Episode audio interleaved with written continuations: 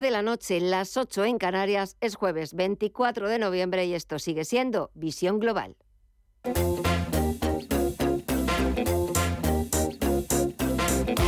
Esto es Visión Global con Gema González.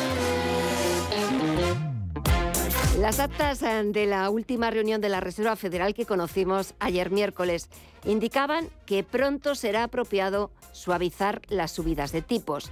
Y este jueves hemos conocido las actas del Banco Central Europeo que plantean algo muy parecido, muy similar. Lo que plantea el Banco Central Europeo es una posible pausa en la subida de tipos si hay una recesión profunda.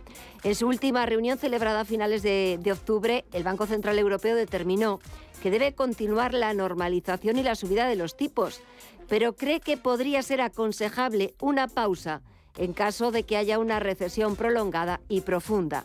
De hecho, algunos miembros votaron subir los tipos de interés 50 puntos básicos en lugar de los 75 que finalmente se aprobaron. En total, los tipos en la zona euro han subido 200 puntos básicos desde julio, un repunte de una velocidad sin precedentes en la historia del organismo europeo con el objetivo de frenar una inflación desbocada. El Banco Central Europeo sigue manteniendo su promesa de contrarrestar una inflación demasiado alta y de evitar que se afiance independientemente del deterioro de las perspectivas económicas. No contamos con la referencia de la bolsa más importante del mundo. Mañana sí volverá la negociación, pero será media sesión. Cerrará a la una de la tarde, hora estadounidense, siete de la tarde, hora española. Pero sí contamos con el resto de referencias y vamos a ver si ha habido cambios en la cotización de las principales bolsas latinoamericanas. Cuéntanos, Mirella. Pues están en positivo. El Merval de Argentina avanza un 1,5% hasta los 160.975 puntos. El Bovespa en Brasil también repunta un 2,8%. El IPSA chileno avanza un, un 0,24% hasta los 5.000. 273 puntos y el IPC mexicano es el único en negativo. En los 51.778 puntos retrocede un 0,41%. Si miramos al mercado de visas y materias primas, ¿ha cambiado algo aquí, Estefanía? No, continúan en positivo las divisas. El euro se aprecia un 0,18% en su cruce con el dólar en los 1,04 dólares y la libra, por su parte, la vemos eh, sumar medio punto porcentual en los 1,21 dólares. En las materias primas, el petróleo del barril de Brent continúa en negativo, cediendo un 0,35% y el West Texas de referencia en Estados Unidos lo vemos manteniendo ese mínimo positivo en los 77,97 dólares, mientras que el oro también avanza medio punto porcentual en los 1.755 dólares la onza. En las criptomonedas vemos algún cambio, ya Seguimos viendo números positivos para las principales. Un 0,63% avanza el Bitcoin hasta los 16.576 dólares. Ethereum en los 1.203 dólares repunta casi un 3%. El Ripple avanza casi un 6,5% y Cardano en los 0,31 dólares retrocede un 0,22%.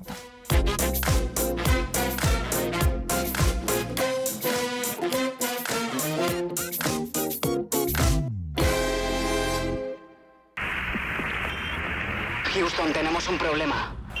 ¿Qué ocurre? Ah, que la luz está muy cara.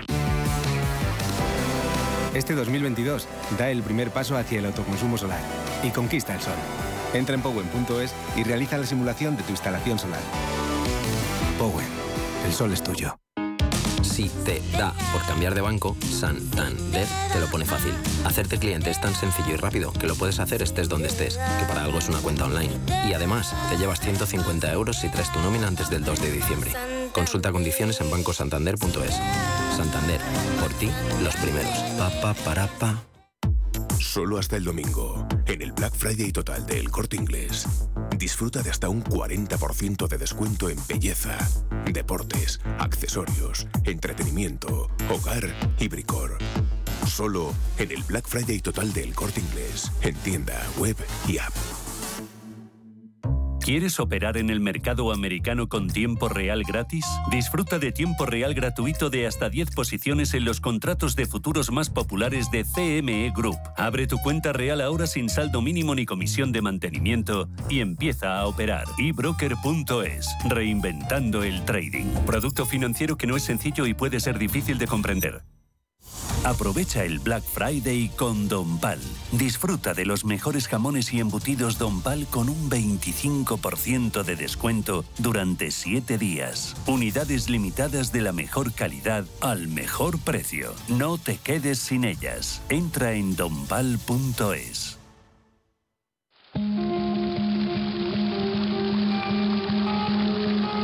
La fuente de la vida. Un viaje a través de los siglos y la historia de la humanidad. La Fuente de la Vida. De lunes a viernes, de 12 a 12 y media de la noche, aquí, en Radio Intereconomía.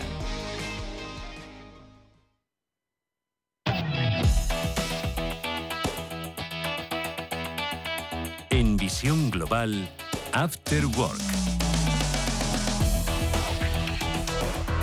Y antes eh, de comenzar a charlar con nuestros contertulios y de comentar con ellos la actualidad, vamos a ver cuáles han sido las noticias de las que mm, vamos a hablar en los próximos minutos y por dónde manda la actualidad. A ver, Mirella, ¿por dónde empezamos? Pues vamos a empezar por ese visto bueno en el Congreso a los presupuestos generales del Estado con una amplia mayoría y de lo que se ha mostrado satisfecho el presidente del Gobierno, Pedro Sánchez. Quiero mostrar eh, la, la, satisfacción por esa política útil que creo que es más necesaria que nunca Ah.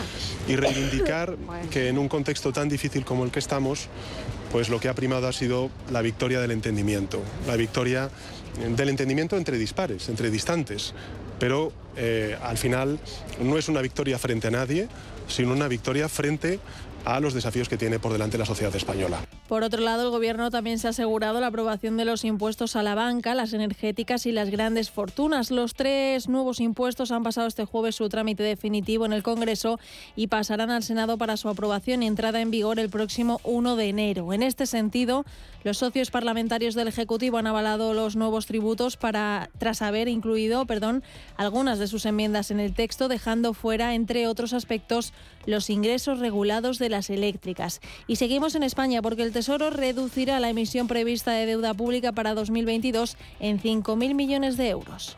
Esta reducción de las necesidades de financiación conllevará un ajuste del calendario de subastas programadas y la supresión de la última subasta de deuda prevista para este año.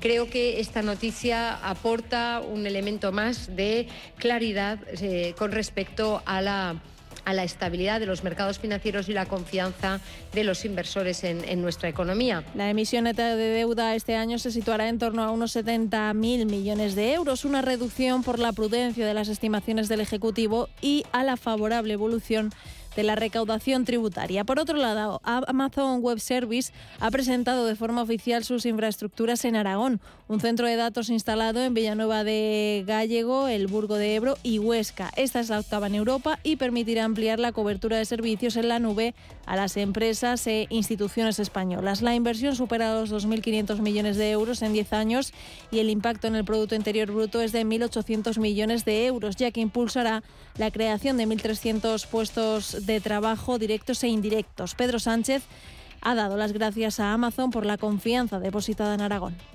Por tanto, yo quisiera también, en nombre del Gobierno de España, Miguel, daros las gracias por vuestra implicación y por vuestro compromiso con España, con Aragón, cuyo gobierno autonómico, como bien ha señalado y también ha hecho el presidente de Aragón, eh, Javier, ha sabido acompañar esta apuesta con entusiasmo, con visión de futuro desde el principio. Y terminamos con la reunión extraordinaria de ministros de Energía de la Unión Europea en la que no ha habido acuerdo. La mayoría de los países estaban molestos con esta propuesta y en protesta han frenado la aprobación del mecanismo de solidaridad y la aceleración de las energías renovables. Teresa Rivera es vicepresidenta para la transición ecológica. Tal y como están definidas las tres condiciones, parece diseñado precisamente para garantizar que nunca jamás se llegue a aplicar y eso nos parece que, que, es una broma de mal gusto por parte de la Comisión. Bueno, pues nosotros no estamos de broma y vamos a empezar saludando a Guillermo Santos, socio director de Capital. Muy buenas noches, Guillermo, ¿qué tal estás? Muy bien, ¿qué tal bien, vosotros? Bien también, aquí deseando que empezara la tertulia para, para conocer vuestras opiniones. Eh, ¿Qué tal la semana? ¿Ha ido bien? Pues muy completa, sí. Ha sido una semana además satisfactoria. Bueno, mira, para los bonos, para las acciones sí. y para la vida, bueno. que es lo más importante. Bueno, pues eh, voy a saludar, que no es su día habitual, no son los jueves, pero bueno, pues em, le he pedido también, por favor, que, que pudiera entrar hoy para, para comentar la actualidad de Rafael Moreno, CEO de la firma de consultoría de Values Corner. Rafa, muy buenas noches y muchas gracias.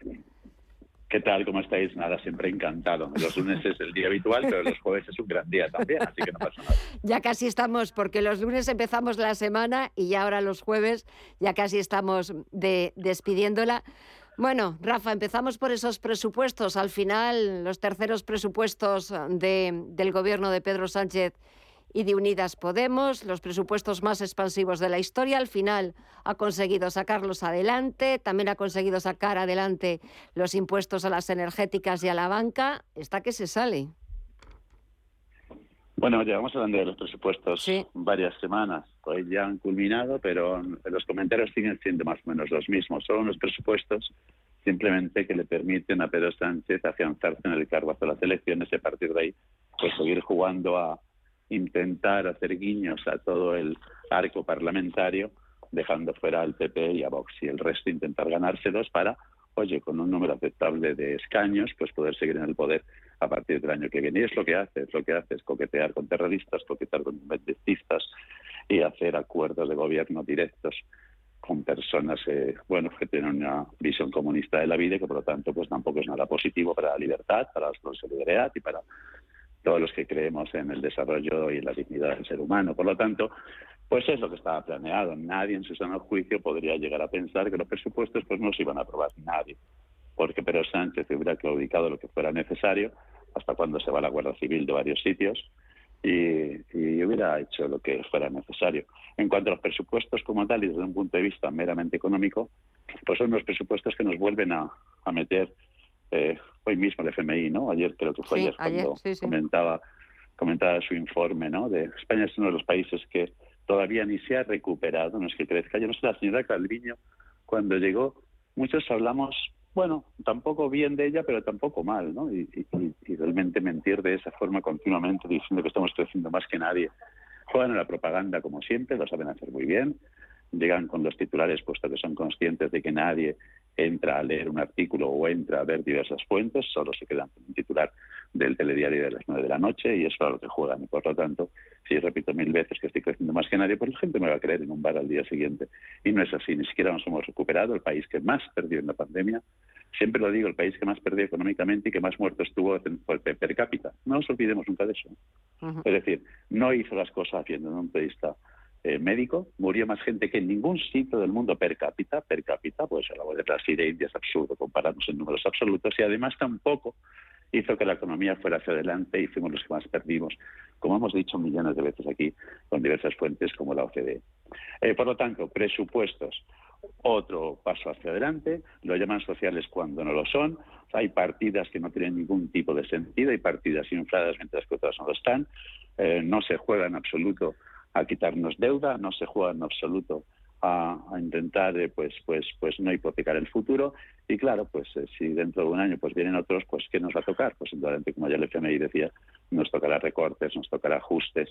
Y claro pues como siempre ha ocurrido cuando el socialismo ha llegado al poder. Pero bueno en algunos momentos se podría entender fíjate ver a la Comisión Sánchez que sin duda es el presidente más nefasto de la historia de la democracia de este país, pues la verdad es que es insultante, tanto por sus acuerdos políticos, por sus cuestiones sociales, como por el desarrollo económico de España, que indudablemente es un antidesarrollo económico. Por lo tanto, presupuestos baldíos que simplemente apoyan a quien los aprueba, nada más, no a ningún español. Eh, Guillermo, también hemos hablado aquí los jueves pues varias veces de los presupuestos. así es, y porque pues será más que esperado o esperable el, el que se aprobaran, ¿no? Mm. Porque, como se suele decir, el pescado está vendido y, bueno, pues ya está intercambios de distinto tipo monetarios eh, con dinero y también con pactos eh, ligados a circunstancias políticas, a algunos partidos, especialmente en este caso el, el, tema independentista. Y bueno, pues, pues bien, eh, pues sí, la legislatura, gracias a esto, es muy probable que se extienda hasta su límite máximo, que si no recuerdo mal es final de noviembre, por ahí, ¿no? Entonces, del 23. Entonces, bueno, pues eh, ahí lo tenemos. Nos van a seguir llamando la atención sin género de dudas, ¿no? Desde la Comisión Europea también se la llaman a otros países, ¿no? Lo que sucede es que en España se percibe una nula voluntad, por un lado, de reducir el gasto eh, superfluo y por otro lado, de vamos a decir, eh, encauzar los principales problemas que tiene el país, que efectivamente están ligados en buena medida a recuperar ese crecimiento que no todavía se ha conseguido tras la pandemia y por otro lado el tener pues una eh, vamos una estabilidad de verdad en, en lo que es lo que es el motor del país, que son las empresas y el mercado de trabajo. El siguiente episodio va a ser la revisión del SMI, hemos hablado en visión global unas mm. cuantas veces, pues estamos encantados de que la gente gane más dinero, solo faltaba, ¿no? Pero claro, eh, en determinadas situaciones pues es muy complicado, es muy delicado, especialmente además ahora con el elemento inflacionista que pues complica la vida sobre todo algunos sectores empresariales, sumado al incremento del coste de energía, que eso se complica a todos. Entonces, mm, en fin, el panorama para España como economía no es muy bueno, felizmente se mantiene el, mundo del turismo, cada vez va perdiendo más fuerza el sector inmobiliario y los datos pues como no puede ser de otra manera, por muchos venezolanos que vengan a comprar, que además solo compran en Madrid, eh, pues va a ir para, como mínimo, se va a frenar el, el, incremento de precios eh, y en general la, nueva la nueva vivienda, ¿no? Entonces, luego por otro lado los préstamos se encarecen por el eh, tipo variable ligado a Euribor, pues, pues no sé, multiplicado por mucho lo que, lo que tenía a principios de año, eso también frena las ganas de comprar, se vende con pactos absolutamente peregrinos eh, el gobierno eh, con la banca, mm. eh, que afectan además, que luego esto es como la, la indemnización de los, la indemnización, no, la subvención esta de los determinados grupos de jóvenes, ¿no? Que al final la mayoría no lo pedían porque era inviable administrativamente, en la, problemas, digamos, burocráticos, ¿no? Pues aquí va a pasar lo mismo, ¿no? Realmente ese pacto del gobierno que ha vendido de que va a abaratar o a, evitar la subida del coste de la financiación hipotecaria de determinadas familias más vulnerables, pues eso se va a quedar en nada, simplemente además porque administrativamente va a ser inviable igual que se quedó eh, vacía, eh, desierta la última subasta de renovables, porque administrativamente eh, hay un tapón desde hace ya meses, trimestres, porque no se avanza en lo que es la liberación de dossiers para poder implementar de verdad el, las licencias acordadas. ¿no?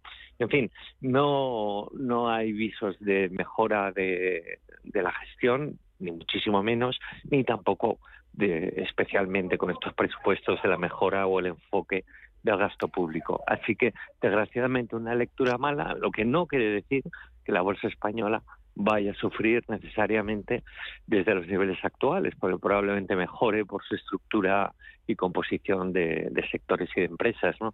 Pero ese es otra, otro cantar. Sí, ese es otro, otro cantar. Ahora que lo has mencionado, Guillermo, Rafa, ese acuerdo eh, que eh, vendió a bombo y platillo el, el, Gobierno en el Consejo de Ministros del pasado martes, ese código de buenas prácticas, ese acuerdo que había llegado con, con la banca. Hoy escuchaba yo a la vicepresidenta económica que se felicitaba de que todas las patronales bancarias se, se estaban adheriendo a ese, a ese código de buenas prácticas, a esas ayudas a los hipotecados más vulnerables. Luego también las entidades financieras están haciendo lo propio. ¿Qué opinas?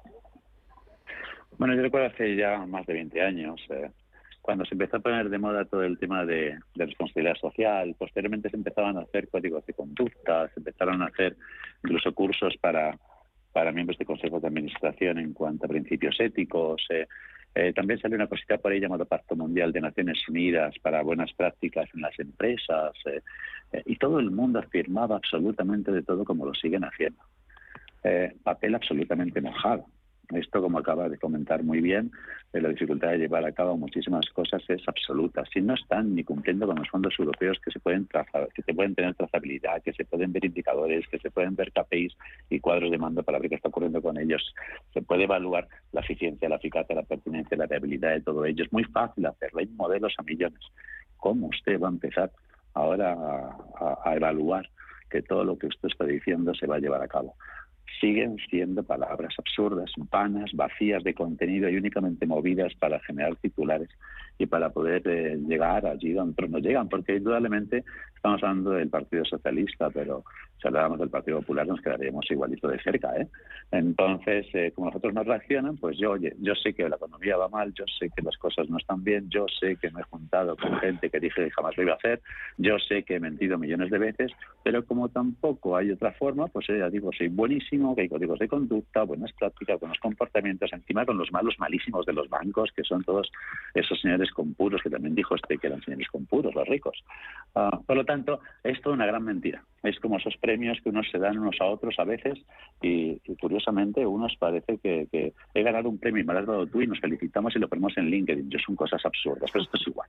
Por lo tanto, no tiene absolutamente ningún sentido. No va a ningún lado. Solo es un titular donde hoy el gobierno se congratula de haber llegado y no es cosa del gobierno, es cosa de todos, porque todo es discurso, absolutamente discurso, que sigue copando titulares. ¿eh? Por lo tanto, oye, yo mi admiración, mi admiración hacia la perseverancia en la comunicación del gobierno socialista, porque lo demás les da absolutamente igual, siguen en las suyas y ya veremos qué ocurre el año que viene. Pero vamos, si entramos al fondo, el fondo no existe.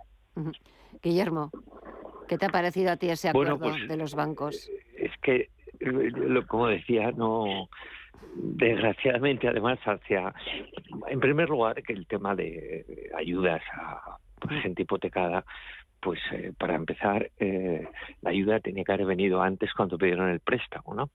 Para asesorarles bien en, un tipo de interés más eh, fijo o un tipo de interés variable o en función un poco de perspectivas en función de su capacidad de repago. Que duda cabe que hay familias que tienen menor capacidad de repago, pues quizá no debían haberse comprado esa casa ni siquiera, ¿no? Pero en fin, quitando ya la falta de, vamos a decir, de, de buen criterio eh, para lo que es la adquisición de vivienda, porque ahí los intereses, además muchas veces de los bancos, pues se sobreponen a, a los intereses del cliente es un conflicto de interés al final insalvable, ¿no? Y el banco, pues, pues a veces facilita. No obstante, desde el punto de vista bancario, eh, no hay mucho temor porque las provisiones que tiene acumuladas son importantes y porque no se espera un incremento significativo ni muchísimo menos de la mora, ¿no? Eh, nada que ver con lo que pasó en la burbuja inmobiliaria y demás. Y ahora, pues efectivamente se vende, pues que, se va a ayudar, pues a los que y a mí me parece fenomenal que se les ayude, pero eh, ni administrativamente va a funcionar ni en la práctica realmente va a suponer una ayuda. ¿no? Muchas ideas deberían venir, como digo, eh, de, eh, intentar que los bancos tuvieran siempre un código de conducta de verdad adecuado al asesoramiento de los clientes que quieren endeudarse, eso por un lado. Luego, por otro lado, aquellos que tienen verdaderos problemas, pues estudiar caso a caso las soluciones. ¿no? Si los bancos son los primeros que quieren que un préstamo se pague siempre y no entre en mora, porque tienen que provisionarlo y, va contra cuenta resultados. ¿no? Pero, en fin, eh, efectivamente es un, es un titular y esa perseverancia que comentamos, pues sí, el gobierno la tiene y logra salir también eh, bien parado en, muchos medios, pero también gracias al intercambio eh, monetario que se produce eh, o la inyección monetaria más bien, más que intercambio, que se produce en esos medios por parte del gobierno, que bueno, pues pues recibe un, vamos a decir, un premio en, en buena prensa, ¿no? Y eso es así, lleva siendo así toda la legislatura y se va a mantener así todo el año 23 así que no, no hay novedad al, al respecto, mal que nos pese. Pero mm, a mí me da pena que, que, haya gente que, en primer lugar, me parece inaceptable que piensen que nos chupamos el dedo, o sea, no nos chupamos el dedo, pero que haya gente que piense que le está ayudando al gobierno como está ayudando a la gente más necesitada. Es que eso me parece de verdad eh, un engaño tan tan falaz que, que me da pena además porque creo que el pueblo español no se merece eso. Mm, no, eh, Rafa.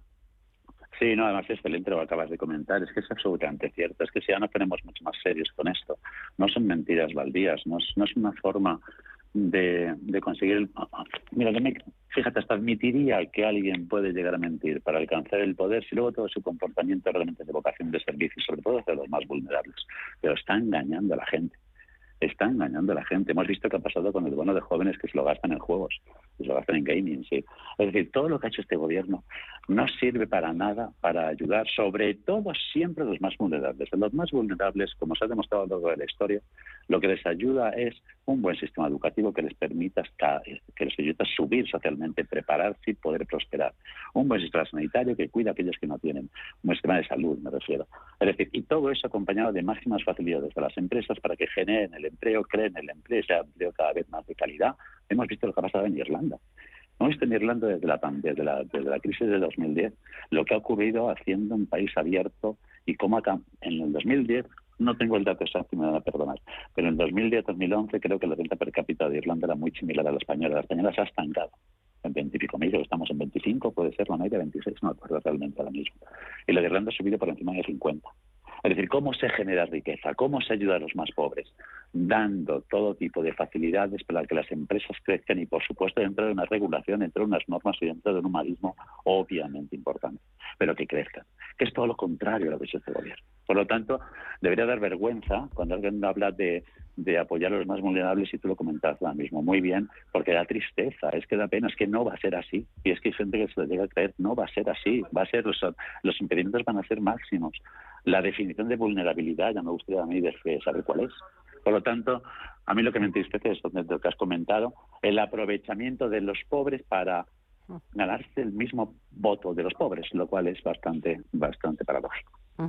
Eh, quería también comentaros eh, o que me comentéis qué está pasando en Europa con el tema del tope al precio del gas. Eh, escuchaba yo a la vicepresidenta para la transición ecológica, Teresa Rivera, bastante molesta. Hablaba de broma de mal gusto, de tomadura de pelo. A ver, Guillermo. Mm. Pero es que, como en tantas materias en Europa, Europa hemos comentado en numerosas ocasiones no es Estados Unidos. Europa son 27 países cada uno es su padre y su madre, eh, la mayoría tiene una moneda común y un banco central común y, a España le viene especialmente bien porque si no tuviéramos eso ya lo que nos faltaba, ¿no? Pero más allá de eso, pues cada país tiene sus circunstancias y en el tema energético pues eh, los pone muy de manifiesto. El tema energético es normal que no lleguen a un acuerdo porque hay países que eh, son más dependientes. Bueno, Europa en general es absolutamente dependiente energéticamente, ¿no? Porque va a empezar en su día se prohibió el fracking en España eh, y, bueno, pues eh, nos hemos quedado sin esa vía, ¿no? Y en otros países, eh, especialmente en Estados Unidos, se, se, impulsó y ahora son autosuficientes punto de vista de energía, ¿no? Entonces, ahora mismo, pues eh, cada país europeo tiene su propia, vamos a decir, su propio vía crucis por la decisión especialmente de eh, no comprarle gas a Rusia, ¿no? Lo cual, pues, va a ser duradero, ya veremos, ¿no? Hoy salían noticias otra vez de que la guerra de Ucrania, pues, tiene visos de acabar un poquito antes de, que alargarse sin edie, ¿no? Entonces, yo entiendo que no lleguen a acuerdos perfectamente, pero igual que no se llegan a acuerdos en materia fiscal de impuestos o en materia de, gasto eh, o distribución de, determinadas partidas comunitarias que son súper elevadas, especialmente por los ingresos que recibe la Comisión Europea de procedentes del IVA, que pagamos todos, y, bueno, eh, de manera indiscriminada, además, no lo olvidemos, y, bueno, pues eh, para mí entra dentro de, lo esperado totalmente. Es que no, eh, no se puede comparar la circunstancia, el tejido empresarial, el tejido industrial que tiene Italia o Alemania con el que tiene España. Y entonces eh, no se puede comparar España que puede obtener una, una una fuente de energía de, desde África de una manera, si no sabemos negociar, que últimamente no lo estamos sabiendo hacer, pero de una manera relativamente sencilla y a un precio más bien razonable, que, que, desde Alemania, que está mucho más lejos de, de, muchas cosas, que tiene una apertura al mar muy limitada y que, bueno, pues es, es otra historia, ¿no? Y luego Estados Unidos, que es el gran ganador de toda esta eh, vamos a decir, eh, pesadilla energética ¿no? en la que nos encontramos y que me temo que va a durar y que, y que bueno, pues estarán mirando, diciendo que bien, que bien, fíjate los europeos, qué bajos son, cómo no se ponen de acuerdo, les vamos a seguir vendiendo nuestros barcos de gas natural licuado eh, a precio europeo y que aquí nos cuesta cinco veces menos. A ver, Rafa. Rafa. Parece que. Perdón, que, perdón, que, estaba, perdón que estaba, con el mute. Esto es ah. herencia de la pandemia todavía, lo del mute. Cuéntame. Eh, eh, no, sí, no, comentaba que en principio estoy, eh, a no ser que sean situaciones realmente donde haya peligro de, donde haya peligro realmente de, aprovechamiento. Antes hablábamos de los vulnerables, de los más vulnerables, periodos de guerra, periodos de escasez máxima, ah, donde pueden ser por cortos periodos de tiempo muy limitados y de, forma muy, muy quirúrgica, eh, poner topes a precios. Poner topes a precios casi nunca funciona, casi nunca funciona, casi nunca funciona porque, como decía antes, uh, pues que seamos plenamente a Dan Smith, pero hombre, parece que sí se demuestra que con unas eh, regulaciones básicas siempre de comportamiento, pero que, que dejemos que los precios se muevan acorde al, a, la, oferta y la demanda. Es verdad que hay momentos pico, hay momentos graves, hay momentos peligrosos, no tanto para las familias, ¿eh? que aquí también hay mucha demagogia.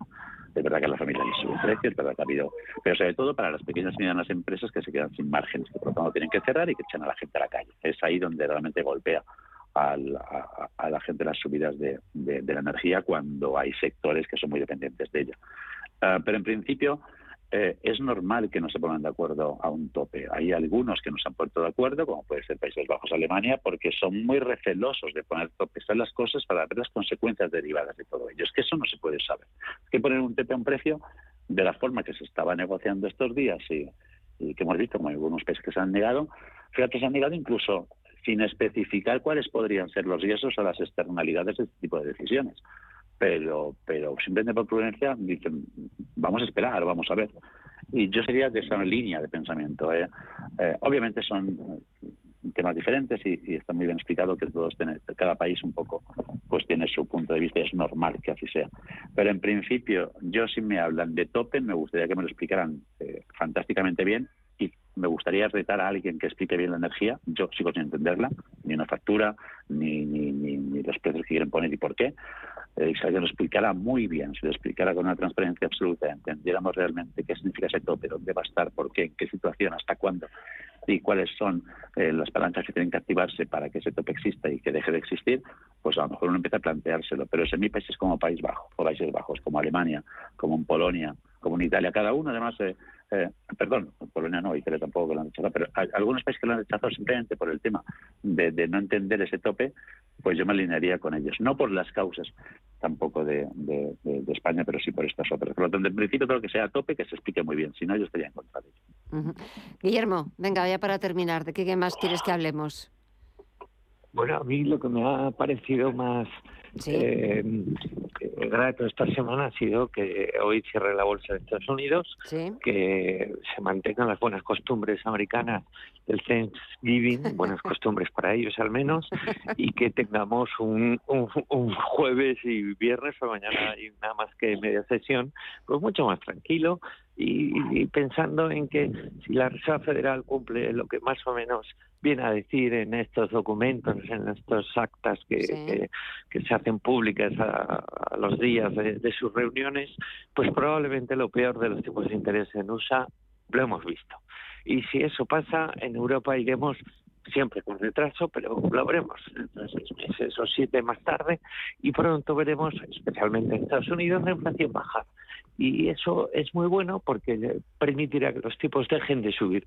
Como mínimo, mira, a los endeudados les vendrá de narices y luego, por supuesto, a los mercados, especialmente, no sé si a los de acciones, eso es otra liga ahora, pero sin duda a los mercados de bonos, con lo que eso es para mí una buena noticia para los que tengan renta fija o los que quieran comprarla ahora. Y Rafa, venga, para terminar, ¿qué destacarías? ¿Con qué nos despedimos? ya que estamos hablando de mercados y, de este tipo de cosas, algún día deberíamos entrar a analizar qué está ocurriendo con los metas, con los Amazon y con todas las bolsas que se vienen desplomando desde hace, desde hace un año. Porque se habrá acabado ya el tema de las redes sociales, habrá una, una vuelta de, ciertos componentes. El otro día leía que, que, que, en contra de lo que se dice, todo el retail, ha incrementado muchísimo la compra presencial en el retail. Es decir, no es que todo lo digital venda más, al contrario, se está vendiendo mucho más en presencial durante el último año que anteriormente. Han bajado las ventas online. Hablo de retail, ¿eh? no de otros sectores. Por lo tanto, es hora de plantearse qué ocurre con estas empresas, qué está ocurriendo, qué están fallando, toda la devolución de productos que casi un 30% les hace perder dinero. ¿Qué pasa con las plataformas de televisión? ¿Tienen que meter publicidad? ¿No? ¿Qué pasa con...? Es un tema interesante y que se está reorganizando. Por lo tanto, los Metas, los Amazon y todo este tipo de empresas parece que pasaron sus mejores días, tendrán que reorganizarse los Twitter, obviamente, y no, no por un señor más que, sino por lo que está pasando con todo el sector. Mm. Es un tema interesante de, ir viendo, de ir analizando y de ir viendo qué ocurre. Pues mira, eh, tomo nota y me quedo, me quedo con ello. Y ahora, ya siempre, lo que sí me quedo es sin tiempo, pero sí que quiero agradeceros a los dos haber compartido estos minutitos. Eh, Guillermo Santos, Rafael Moreno, un verdadero placer. Que descanséis y disfrutéis del fin de semana. Y hasta pronto. Un fuerte abrazo a los dos y muchísimas gracias. Gracias. Igualmente. Adiós. Adiós. Adiós.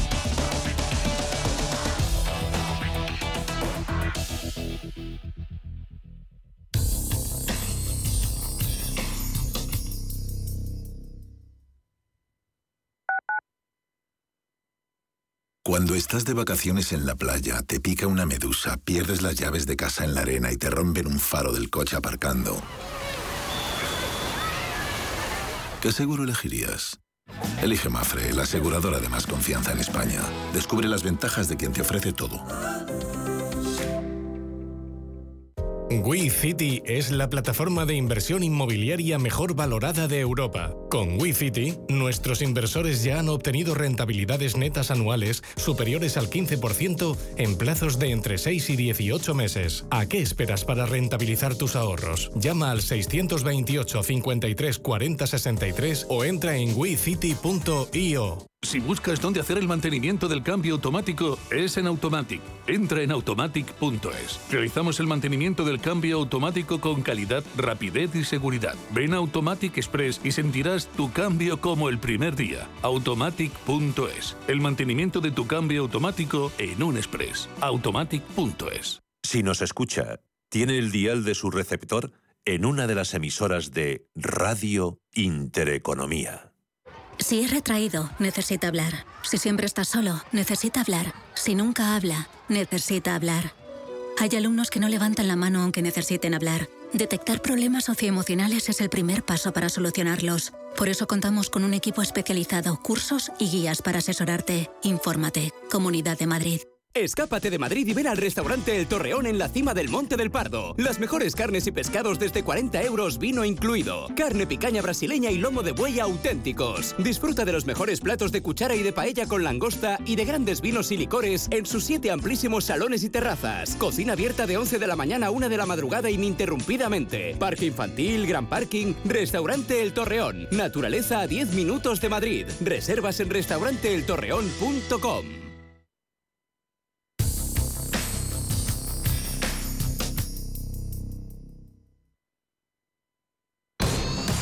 Global.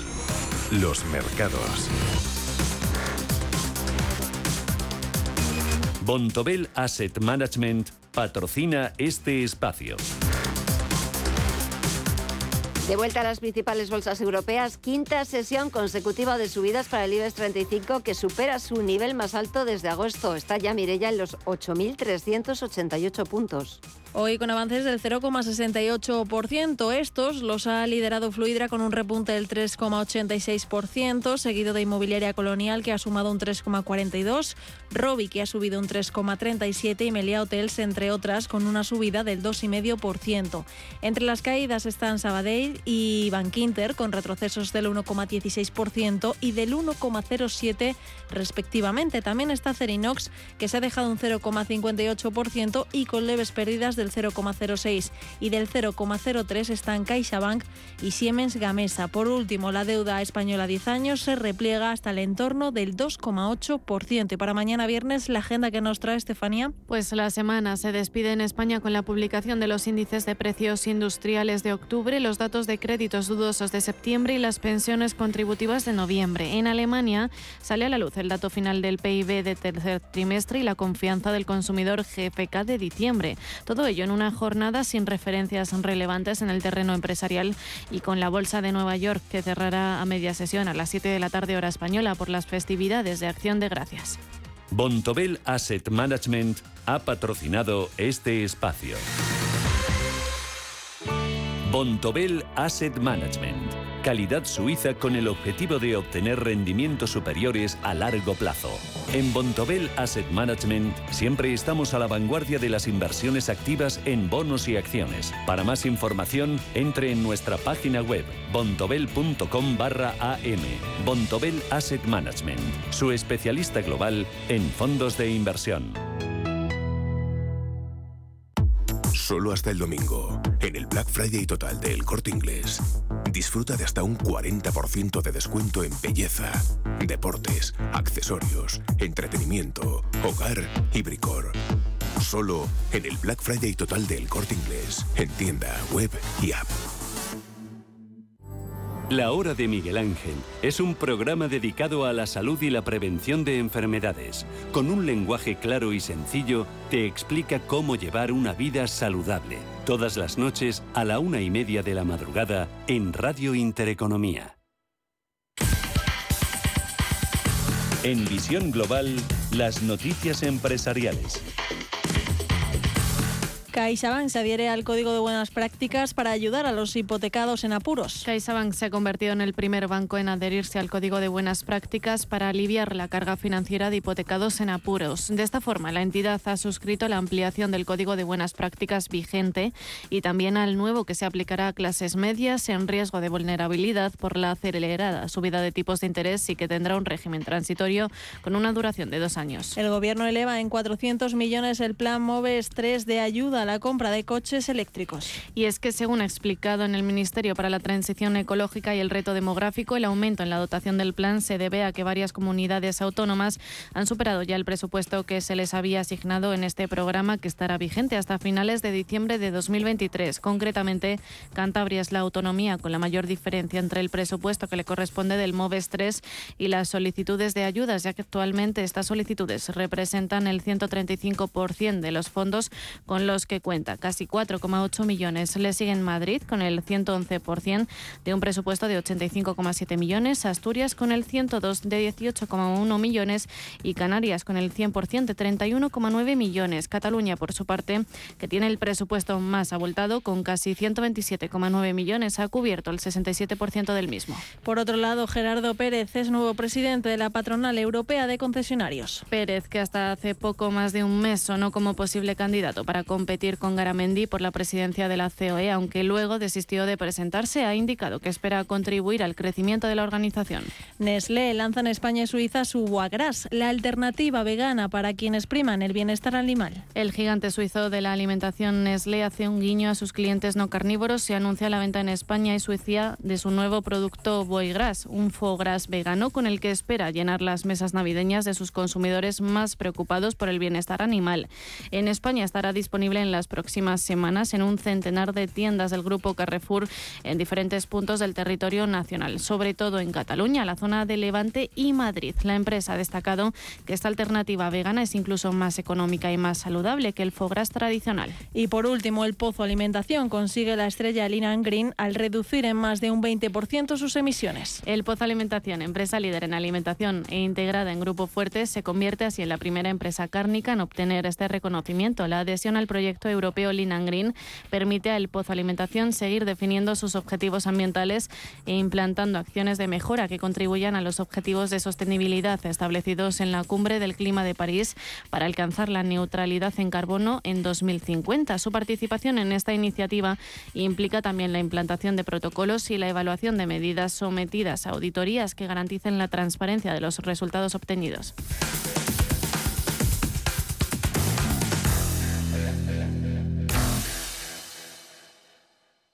Hoy en día encontrar la herramienta que pueda resistir el paso del tiempo es fundamental en la renta fija. Es por eso que MFS Investment Management adopta un enfoque Active 360. Visite mfs.com barra Active 360. ¿Es usted un perjudicado por la debacle del Banco Popular? Sepa que la vía civil está bloqueada tras la sentencia del Tribunal de Justicia Europeo. En Durán y Durán Abogados tenemos una alternativa a través de la vía penal. Si es usted un afectado y desea seguir luchando por la recuperación de su inversión, llámenos al 983 30 20 o entre en duranyduránabogados.com. Le ayudaremos. Sí. Oye, Antonio. Hombre, Emilio. ¿Estás en casa? Sí. Me paso a verte. Tendrás jamón, ¿no? El jamón sí, de, de siempre, sí. Legado ibérico del pozo. Siempre sale bueno. Qué, qué- qué maravilla. O sea, ¿cómo, apetece un bocata de, de legado ibérico? Mejor que sean dos, ¿no? Que sean dos, sí.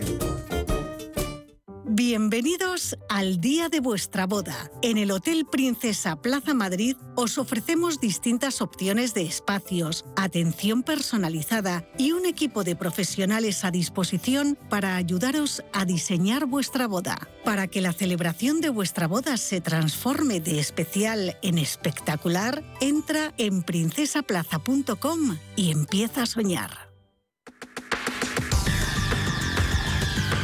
El análisis del día con visión global.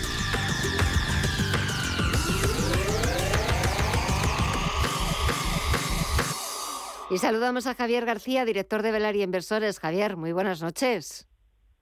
Muy buenas noches, ¿qué tal? Bien, ¿cuánto tiempo sin hablar? ¿Qué tal todo? ¿Cómo va? Todo perfecto. Aquí siguiendo, siguiendo los mercados día a día, que parece que nos están dando una alegría ahora. Sí, parece que nos están dando una alegría y eso que hoy Estados Unidos está más pendiente de, del pavo, de celebrar el Día de Acción de Gracias, porque esta vez no ha hecho falta que hubiera negociación en Wall Street para que las bolsas europeas hayan despedido la sesión por todo lo alto. Sí, totalmente. Em, ahora mismo, bueno, es que venimos de una salida de resultados que, bueno, pues a pesar de que han sido regulares, han sido bastante mejor de lo que esperaba el conjunto de inversores. Y al final, al fin de cuentas, lo que lidera la evolución del precio de los activos financieros es la capacidad de generación de capital de todos los negocios que lo, que lo reflejan. ¿no? Entonces, al final, si los resultados son buenos y acabamos de salir de unos resultados relativamente buenos, es muy difícil que las bolsas se vengan abajo. Ya tiene que haber un dato muy negativo, tipo una subida de tipos de interés del 1%, una inflación descontrolada, para que las bolsas se desestabilicen, al menos ya lo que queda de año. El año que viene, ya Dios dirá, vamos a ver cuáles son los, los resultados anuales, pero este año no tiene pinta de que vaya a haber altibajos y posiblemente mañana pues Estados Unidos abra en la misma tónica de lo que ha sido Europa hoy. Eh, mañana también es cierto que la bolsa norteamericana sí que vuelve a la negociación, pero solo será media sesión. Tampoco hay referencias relevantes, datos macro importantes. Todos se publicaron este miércoles, igual que se publicaron las actas de la Reserva Federal, que más o menos es el mismo mensaje que hemos visto hoy en las actas del Banco Central Europeo. Sí, eh, la Fed posiblemente termine manteniendo o reduciendo o parando de subir o suavizando la subida de tipos de interés de cara al primer trimestre de 2023. Y esto seguramente lo hagan, de hecho es lo que piensan la mayoría, la mayoría de casas de análisis, porque ya en Estados Unidos se ha empezado a controlar la inflación, que es algo que todavía no hemos hecho en Europa, pero pensamos que Europa al final a medio plazo, aunque tarden un poco más, seguirá yendo por el mismo camino. Entonces, lo normal sería que de cara al primer trimestre de 2023 se empiecen a ver una bueno, suavización de los tipos de interés, no una caída, ojo, porque hay mucha gente pensando que si ya la inflación se consigue ir de alrededor del 6, del 5%, los bancos centrales van a empezar a bajar tipos. Bajar tipos todavía está muy lejos. De hecho, hay un estudio que muestra pues lo que ha pasado cuando los tipos han subido de forma repentina cuánto han tardado luego en caer y resulta que bueno que sí que primero empiezan a subir se controla la inflación los datos económicos empiezan a ser más moderados y los tipos se paralizan y están unos 5, 6, 7 meses de media en ese entorno y luego a partir de ahí empiezan a reducirse por tanto todavía queda un periodo de tipos altos es posible que el primer trimestre del año que viene empiecen a suavizarse pero no creemos que hasta final del año que viene tercer trimestre, cuarto trimestre, eh, no empezaremos a ver una reducción de los tipos de interés. Por tanto, en principio, desde Velar Inversores pensamos que los tipos van a seguir al alza y, seguirán altos de cara a 2000 a 2023 también. Lo de que van a seguir altos, eh, yo creo que eh, está ya más que descontado. Igual también, Javier, que está descontado que en la reunión de diciembre de la Reserva Federal la subida ya no va a ser tan agresiva de 75 puntos básicos, sino que sea de 50 e incluso también aquí en Europa quizás también. Sí, de hecho, em, hace un par de semanas, cuando la bolsa subía un 5,5% mundial, el Standard Poor's 500, un 7 y pico en Nasdaq, Russell igual, Europa igual, eso se daba cuando eh, se dio el dato de que eh, la inflación estaba por debajo de lo esperado en Estados Unidos. ¿Por qué? Porque en cuanto se sabe eso, se prevé que posiblemente en la próxima reunión la Fed sea menos agresiva con las subidas de tipos. Entonces, en ese mismo instante, con esa subida, el mercado declaró que seguramente o que espera que los tipos de interés no se sigan subiendo de manera agresiva. Entonces, claro, eh, está descontado, está descontado totalmente. Igual que nosotros pensábamos que cuando bueno, pues empezaron las caídas hace un par de meses, se estaba descontando una reducción de beneficios empresariales brutales que luego no se han dado. Pasó lo mismo en agosto. Eh, el mercado, digamos que descuenta previamente el escenario futuro y en este caso están descontando un escenario relativamente positivo, porque un seguimiento de la subida de tipos de interés no es bueno. Pero sí es cierto que si pasan de un 0,75 a un 0,25 o un 0,5, efectivamente sí es un dato positivo. Lo que también ha sido positivo o cierto alivio para los mercados es, eh, como hemos visto en el mercado de renta fija, que subían los eh, precios y bajaba la rentabilidad. Eso de alguna manera ha sido de un, poquito de alivio ¿no? para los mercados. Bueno, para los mercados y para todos los inversores conservadores que mm, en, toda su vida de inversores nunca se han visto con una caída de, de, la, de, la, cantidad que ha caído ahora, ¿no? Estamos hablando de caídas del 10, del 15%, entonces la mejora de precios es muy positivo para todos los inversores. Es, es lógico, eh, la caída de, de la renta fija que está habiendo no la vemos desde el 17, entonces, nosotros personalmente al final no estamos acostumbrados a ver este tipo de caídas en renta fija. ¿no? Eh, vemos normal que se normalice todo el mercado porque al final, bueno, tienes el, bono americano a 10 años que te cae un 17%, eso no es normal. Eh, lo bueno es que hemos pasado de dar del 0,6% a inicios de año a irnos casi al 4%, ¿no? Entonces, lógicamente, ya hay mucha digamos, eh, intención de comprar este tipo de bonos porque al final un 4% en un bono americano a 10 años pues es interesante, ¿no? Entonces ya está empezando a entrar dinero y se está normalizando la situación. Hay muchos inversores en renta fija, sobre todo en España, que han sufrido mucho y que, bueno, que con estos rebotes pues están empezando a relajarse, digámoslo así. Lo que no se está relajando es ni el euro ni la libra. Menuda carrerilla llevan el euro que ya ha recuperado hace semanas la paridad y la libra que sigue con su carrera particular. Sí, el eurodólar ha roto la tendencia a la baja que mantenía desde inicios de 2021. De hecho, creemos que los próximos 12 meses serán buenos para el euro. Em, al final hay que tener en cuenta que el euro ha pasado de 1,22 a 0,93, 0,94. O sea, es una caída importante. Entonces, es lógico que durante los próximos meses se tome, se tome un respiro. De hecho, la, subida del dólar ha perjudicado en algunos sectores y algunos de ellos las materias primas. Ha perjudicado muchísimo y esta normalización está empezando a ver hacer que muchos precios se empiecen a ajustar. O sea, a nosotros nos viene de hecho muy bien que el euro dólar empiece, pues que el euro empiece a revalorizarse, ¿no? Con la libra no lo tenemos tan claro, ¿no? Porque el, euro contra la libra desde el año 2017 está en un, en un lateral entre 0,92 y 0,83 y actualmente están en torno al 0,86. Entonces es un lateral muy amplio eh, de prácticamente cinco años y estamos más o menos en la mitad. Entonces es muy difícil pronosticar hacia dónde se van a ir. Las divisas es muy difícil analizarlas em, y generalmente nosotros cuando hemos entrado en divisas, cuando hemos visto movimientos muy extremos, tipo pues euro dólar por debajo de la paridad o cuando el euro estaba en 1,22 que ahí sí que compramos dólares pero en momentos intermedios nosotros no nos atrevemos a pronosticar mucho porque viene siendo bastante complicado. Y ya para terminar, porque ya casi estamos despidiendo este 2022, todavía nos queda un mes y poquito, pero apuestas de velar y inversores para 2023, que ya hay que empezar a pensar en el año que viene y a lo grande. Sí. Pues nuestra apuesta se centra en mineras de oro. De hecho, creemos que será la oportunidad no solo de 2023, sino también 2024 y 2025. Las mineras están comprando prácticamente a precio de saldo. Son empresas sin deuda, con un producto demandado de manera constante, que además se conoce como la mayor reserva de valor para los ciudadanos, que viene siendo el oro. ¿no? Entonces, la tesis de las mineras realmente es muy sencilla, muy simple. Desde el año 2011, todas las mineras no han hecho nada porque el oro ha estado cayendo.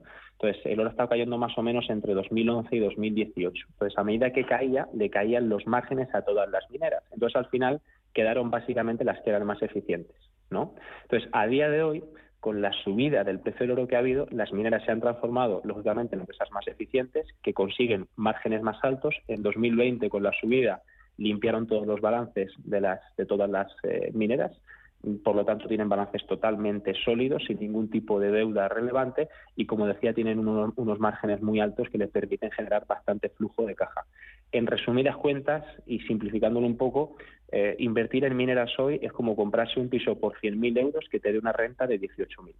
Básicamente en cuatro años ha recuperado eh, toda la inversión. Y lo bueno que tenemos ahora es que estamos invirtiendo a muy buen precio porque la subida del dólar y la subida de los tipos de interés penalizó muchísimo al oro y en general a las materias primas, ¿no? Pero al oro también, ¿no? Entonces, hizo que un activo que estaba muy bien a nivel fundamental cayera por un por un activo indirecto que era que era el dólar, ¿no? Entonces, a día de hoy podemos invertir en mineras de oro con el oro a 1750, mientras que nosotros pensamos que de cara a los próximos 12, 24 meses el oro se puede poner perfectamente en 2000 dólares, que era donde estaba pues prácticamente en 2020, 2021, ¿no? Pues eh, como digo, creemos que las mineras van a ser la oportunidad de inversión del año que viene y del siguiente y eh, de hecho la situación que tenemos ahora es muy similar a la de finales de los 70 y a la de finales de los 90. A finales de los 70 las mineras de oro multiplicaron por cinco veces su precio en 10 años, mientras que la renta variable americana no hizo prácticamente nada y entre el 2000 y el 2011 pasó exactamente lo mismo. Eh, lo que hicieron las mineras fue multiplicar por cinco o seis veces su precio y el Standard Poor's 500, en este caso lo que a día de hoy conocemos como el activo más rentable, tampoco hizo nada, porque pasamos por la burbuja.com y cuando estamos ya recuperando vino la crisis financiera. Entonces hasta 2013 no terminamos de recuperar. Sin embargo, la persona que había tenido mineras de oro en ese momento en cartera, pues había incluso ganado dinero. ¿Por qué? Porque las mineras multiplicaron por cinco. Creemos que los próximos cuatro o cinco años van a ser muy buenos para las mineras, en concreto para el oro, y no tanto para la renta variable. Por eso estamos incidiendo en tener una parte de la cartera aquí invertida porque creemos que puede ser un seguro muy importante de cara a los próximos años. Pues eh, tomo nota y me quedo con, con esa apuesta por las mineras, por, por el oro. A ver qué tal empiezan 2023. Javier García, director de Velaria Inversores, gracias y hasta pronto. Que pases un buen fin de semana y hasta la próxima. Un fuerte abrazo. Gracias. Igualmente, muchísimas gracias. Adiós. Un fuerte abrazo. Curiosidades en visión global. La historia de la bolsa, de cómo y de quién creó ese concepto es muy curioso porque no sucedió ni en Londres, ni en Nueva York, ni en Tokio, nació en Bélgica, concretamente en Brujas. ¿Cómo? Os lo contamos. Existía una familia noble holandesa llamada Van der Boers que tenía en propiedad un edificio donde se hacían transacciones económicas, todo ello por el año 1600. En la fachada de la finca reposaban tres monederos con forma de bolsa a modo de escudo de armas y del famoso apellido holandés Boers, la gente comienza a llamar a ese lugar Bolsa. Pero tuvimos que esperar hasta el año 1602 para que se constituyera la primera bolsa oficial de valores. Considerada a día de hoy la más antigua del mundo, la Bolsa de Ámsterdam abrió sus puertas en el año 1602. Fue fundada por la Compañía Holandesa de las Indias Orientales y la primera en funcionar como el actual mercado bursátil, compra-venta de acciones. Poder de la compañía era tan grande que el objetivo de fundar la bolsa no fue otro que el de poder recaudar fondos para los futuros viajes de negocio. Además, su poder también se fue extendiendo y empezando a controlar todos los negocios entre los Países Bajos y Asia. Poco a poco la bolsa de valores fue creciendo y popularizándose en otros países, dando lugar a las bolsas de Nueva York en 1792, París en 1794 y Tokio en 1878.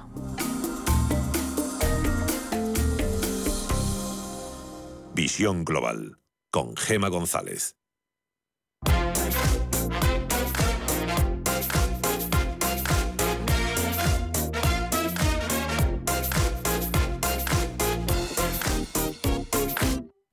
Rápidamente echamos un vistazo a los titulares de las ediciones digitales de los diarios económicos. Expansión. El Congreso aprueba los presupuestos y da margen a Pedro Sánchez para agotar la legislatura. 187 votos a favor frente a 156 en contra y una abstención. Y en el diario El Economista titula Misterio en la hoja de ruta de la Fed. Se hace la siguiente pregunta. ¿Cuánto subirán los tipos y luz verde a los presupuestos generales del Estado? Pedro Sánchez salva el último obstáculo de la legislatura. Pues con esos titulares que podrán leer mañana en la prensa económica nacional, ponemos punto final a esta edición de Visión Global. Mañana volvemos, mañana viernes Black Friday. Nosotros también les ofreceremos más análisis, más entrevistas, más propuestas para que disfruten del fin de semana. Gracias.